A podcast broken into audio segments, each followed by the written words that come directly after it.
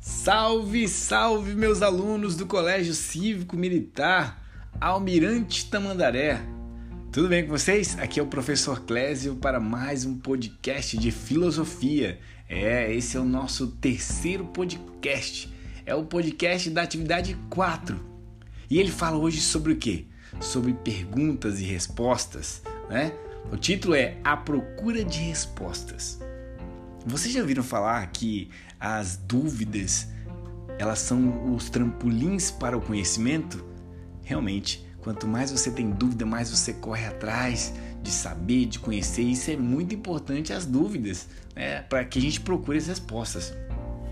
Desde a antiguidade, os seres humanos eles vêm se perguntando sobre a origem dos seres vivos e não vivos, sobre a vida, as doenças e a, e a morte, a vida depois da morte, os fenômenos meteorológicos, os ciclos da água e da vida, sobre a complexidade do universo.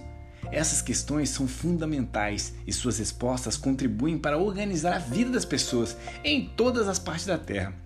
Procurar respostas a esses questionamentos levou a humanidade a desenvolver relações de convivência com os seus semelhantes, a formular práticas sociais e culturais de que deram origem aos modelos de sociedade em que hoje vivemos. Essas práticas de convivência favorecem a troca de experiência entre as pessoas e permite a elas estabelecer o que aprendemos a chamar de cultura.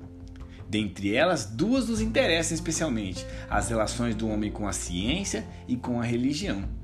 A ciência, ela respondeu a muitas dessas perguntas ao longo do tempo, Graças a ela, coisas como a sucessão dos tempos cronológicos, a atmosfera, elas já não são mais mistério para, para a maioria das pessoas. As doenças que durante milênios elas foram consideradas castigos ou vinganças dos deuses, pragas, né, contra as más ações humanas, foram desvendadas, os seus agentes patológicos estudados, assim como os processos de cura e prevenção foram descobertos.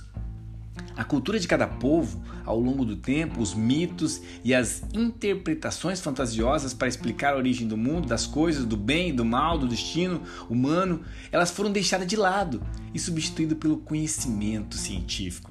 Porém, muitas questões ainda continuam sem respostas. Como surgiram, ou melhor dizendo, como sugerem não apenas os religiosos, mas também os grandes cientistas. Realmente, tem muitas questões ainda que nós não temos respostas, né? Em sua opinião, que perguntas essas personagens estariam fazendo? Aí nós temos um quadrinho onde nós temos ali um pai com um filho ali, eu imagino, né? Uma cegonha. Depois nós temos um muro ali, uma, uma, uma cerca onde tem pessoas do lado de lá e do lado de cá, né? E temos uma garotinha ali, eu imagino, com, com uma pessoa pedindo esmola. E depois nós temos ali no último quadrinho uma pessoa com uma criança à frente da televisão. Em sua opinião, que perguntas esses personagens estariam fazendo? Né? Isso daí é para vocês fazerem a questão na, na atividade de vocês. Questão 2. Você tem respostas para algumas ou alguma das perguntas que você criou? Quais as suas respostas? Então vamos lá, na atividade 1 um, você vai criar as perguntas. Né? Na atividade 2, você tem resposta dessas perguntas? Na atividade 3 agora, para você, que pergunta ou que perguntas são de natureza religiosa?